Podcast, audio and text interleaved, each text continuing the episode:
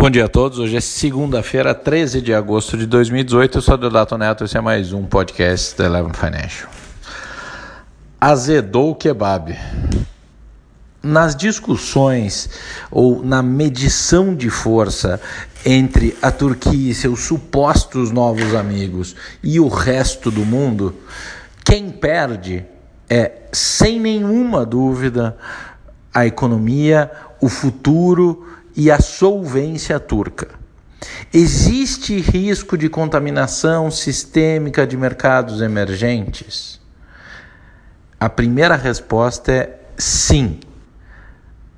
Existe chance relevante e material de, dadas as condições colocadas e postas à mesa nas realidades macroeconômicas das principais, dos principais mercados emergentes, incluindo o Brasil, disso acontecer estruturalmente? Não. Ora, a dinâmica da economia turca vem sendo deteriorada ao longo dos últimos ciclos, déficits sucessivos em conta corrente, reservas cambiais em níveis que não sustentam a relação comercial e de endividamento uh, com os mercados internacionais, independente da moeda em questão. Há uma discussão de se o problema é a dívida denominada em dólar e se isso pode ser trocado por outra moeda, como se fosse um swap que resolvesse essas operações ou a, ou a falha estrutural. O que eu gostaria de chamar a atenção nesta segunda-feira, principalmente em véspera de eleição brasileira, não é o tamanho do dólar, não é se a relação lira por dólar passou de 7, se a Rússia vai brigar com os Estados Unidos por causa da Turquia ou não. Mas simplesmente para que revisitemos o histórico turco, um país emergente, um país que tinha olhos bastante positivos do mundo até recentemente e que rompeu aquilo que conhecemos como processo democrático.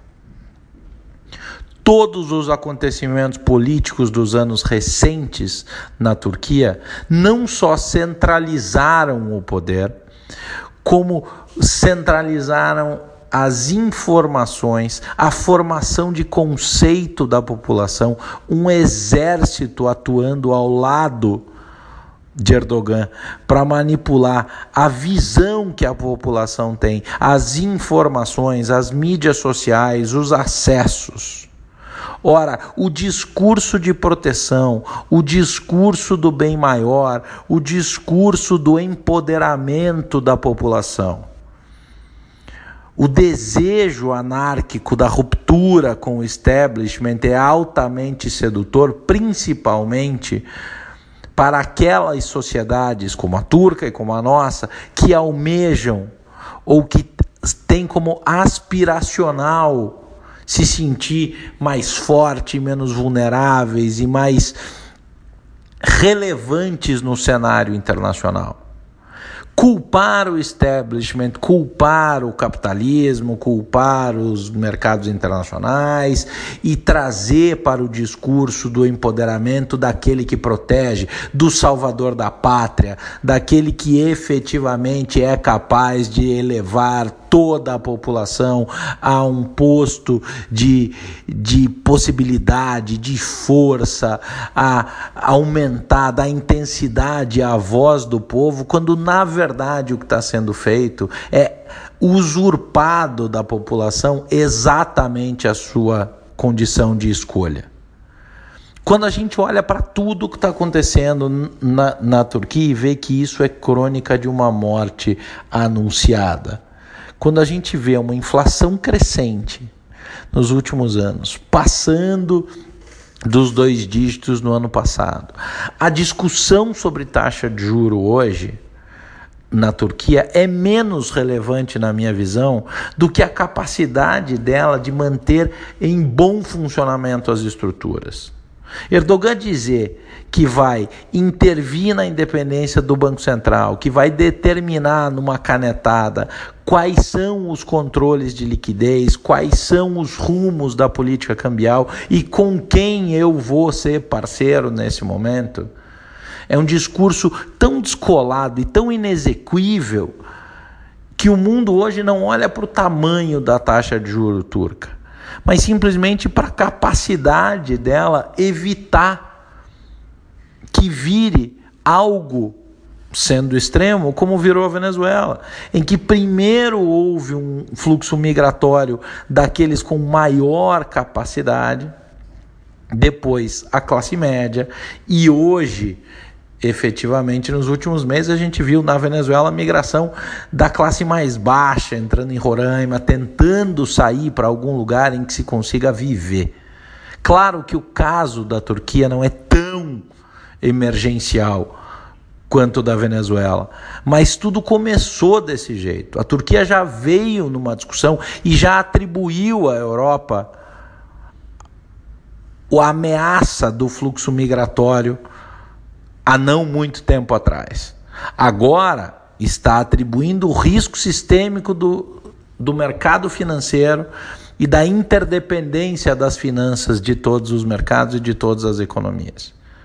Qual é a similaridade é alguém que grita, trazendo um falso discurso de apoio e de atendimento aos anseios populares, em um projeto que simplesmente perpetua, ou tende, ou tenta perpetuar, uma, uma manipulação em escala que destrói valor, que não é minimamente sustentável e que sim impacta os outros mercados pela sua incapacidade de transformar com qualquer nível de razoabilidade a sua estratégia em solvente, em consistente, em geração de riqueza e em qualquer tipo de acesso ou de melhoria estrutural àqueles que são mobilizados e direcionados pelo discurso do rompimento com o establishment.